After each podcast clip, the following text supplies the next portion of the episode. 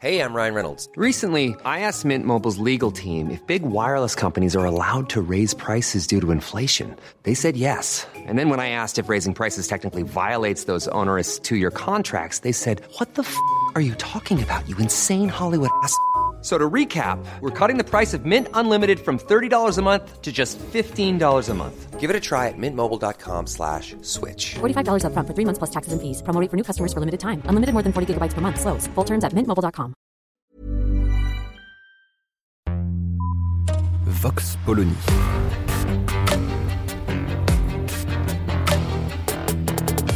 L'actualité vue par la directrice du magazine Marianne, Natacha Polony.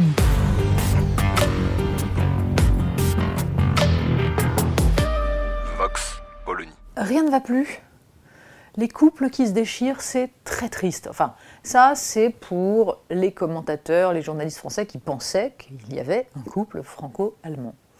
Et donc, il y aurait divorce. En tout cas, pour la première fois, fait exceptionnel, un Conseil des ministres est annulé sans qu'une nouvelle date ne soit décidée. Du côté de Paris, on dit bon, quelques semaines. euh, Berlin, ce serait pas avant janvier. En fait, il y a évidemment de l'eau dans le gaz. Le gaz russe, bien sûr, mais pas que. Et il y a là quelque chose d'assez intéressant. En gros, pour le dire simplement, l'Allemagne voit tout son modèle s'effondrer d'un coup. Alors, c'est d'ailleurs croquignolesque de voir tous ceux qui nous expliquaient à quel point l'Allemagne était géniale et qu'il fallait prendre exemple sur elle, à quel point Angela Merkel était la plus grande dirigeante euh, jamais euh, montée au, pouvoir en Europe. Tout cela nous dire maintenant, bah oui, c'est une évidence, ils ont fait des mauvais choix. Oui, c'est le principe. En fait, l'avantage des prévisions, c'est que c'est plus simple quand on les fait sur le passé que sur l'avenir. Et donc, tout à coup, on se rend compte que quand Marianne, par exemple, faisait un bilan au vitriol des 15 ans de pouvoir d'Angela Merkel, eh ben, c'était pas juste de la germanophobie. C'était pas complètement idiot d'analyser tous les problèmes qui allaient se poser. Et donc, l'Allemagne est déstabilisée et cherche à s'en sortir. Mais à s'en sortir seule. C'est chacun pour sa pomme. Donc, Olaf Scholz décide d'investir 100 milliards sur la défense, 200 milliards pour soutenir son économie, et c'est là où évidemment ça coince. L'Allemagne utilise l'excédent budgétaire qu'elle a accumulé depuis des années sur le dos de ses partenaires européens, d'ailleurs en contradiction avec l'esprit des traités européens, puisque L'idée était justement qu'il n'y ait pas d'excédent budgétaire trop important, c'est même normalement interdit dans les accords européens. Peu importe, personne n'a jamais rien dit. Donc l'Allemagne utilise ces excédents commerciaux accumulés pour essayer de sauver sa compétitivité et donc de continuer à engranger des excédents commerciaux. L'Allemagne ne veut pas renoncer à son modèle mercantiliste et est prête à tout quitte à fragiliser, une fois de plus, les autres pays européens. Donc, l'Allemagne s'oppose farouchement, par exemple, à un plafonnement du prix du gaz, puisque c'est réclamé par les autres partenaires, dans la mesure où l'électricité est indexée sur le prix du gaz. L'Allemagne craint qu'en plafonnant, on envoie un mauvais signal à tous les producteurs de gaz qui, du coup, cesseraient de se tourner vers le marché européen, ce qui serait une catastrophe pour son économie. Et là, pour une fois, la France a décidé de défendre un peu ses intérêts. Bon, on attend toujours que la France sorte de ce marché européen d'électricité qui est une absurdité totale.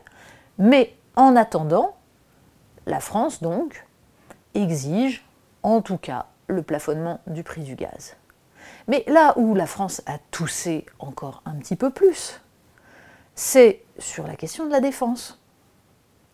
Là, l'Allemagne vient d'annoncer son intention de lancer un grand programme de bouclier antimissiles, alors qui inclurait tous les pays limitrophes, à peu près, hein, et qui permettrait donc, avec une technologie israélienne et en lien avec, au hasard, Boeing, de stopper des missiles hypersoniques.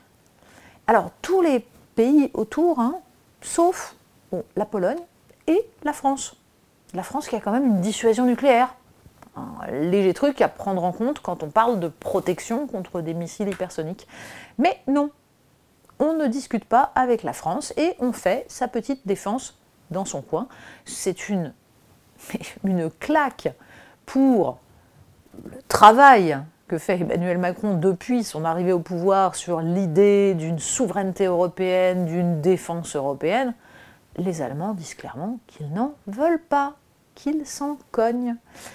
Et que, évidemment, ils vont s'appuyer sur des technologies américaines pour essayer de prendre leur indépendance et surtout de réintégrer les industries de défense chez eux et de ne surtout pas laisser à la France la primeur dans ce domaine-là.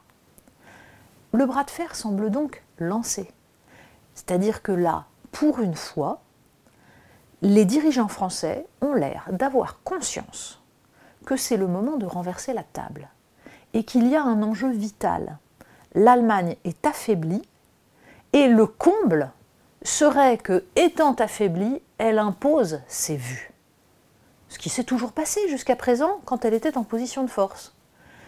Donc, il va falloir suivre l'ensemble de ces dossiers pour voir si réellement au-delà des postures, Emmanuel Macron parvient à utiliser ce nouveau rapport de force. Alors, évidemment, le problème est que pour l'instant, à aucun moment, la France n'a décidé justement d'aller jusqu'à renverser la table. À aucun moment, la France n'a dit qu'elle mettait fin à ce tarif européen de l'électricité et qu'elle allait profiter de son électricité pas chère. On a même vu évidemment l'épisode de la taxe sur les super profits. On ne la fait pas en France, on laisse l'Europe s'en occuper. Le résultat, quel est-il? EDF pourrait être taxé à partir du moment où son électricité est vendue à plus de 180 euros le mégawattheure, et cette taxe bénéficierait aux pays qui sont en difficulté parce que le prix de l'énergie est trop cher, à savoir l'Allemagne. Donc, tant qu'on n'aura pas dit non à ce genre de truc, évidemment, on pourra douter de la capacité de la France et d'Emmanuel Macron à reprendre réellement la main. Mais il se passe quelque chose. Et d'ailleurs, il suffit de voir à quel point tous les médias s'intéressent à cette crise et semble tout à coup être beaucoup plus critique sur l'Allemagne pour comprendre que les temps ont changé. Bon, il était temps. Vox Polony. Retrouvez tous les podcasts de Marianne sur les plateformes de streaming. Et puis les analyses, articles et entretiens de la rédaction sur marianne.net. Et surtout, n'hésitez pas à noter cet épisode et à nous laisser vos commentaires.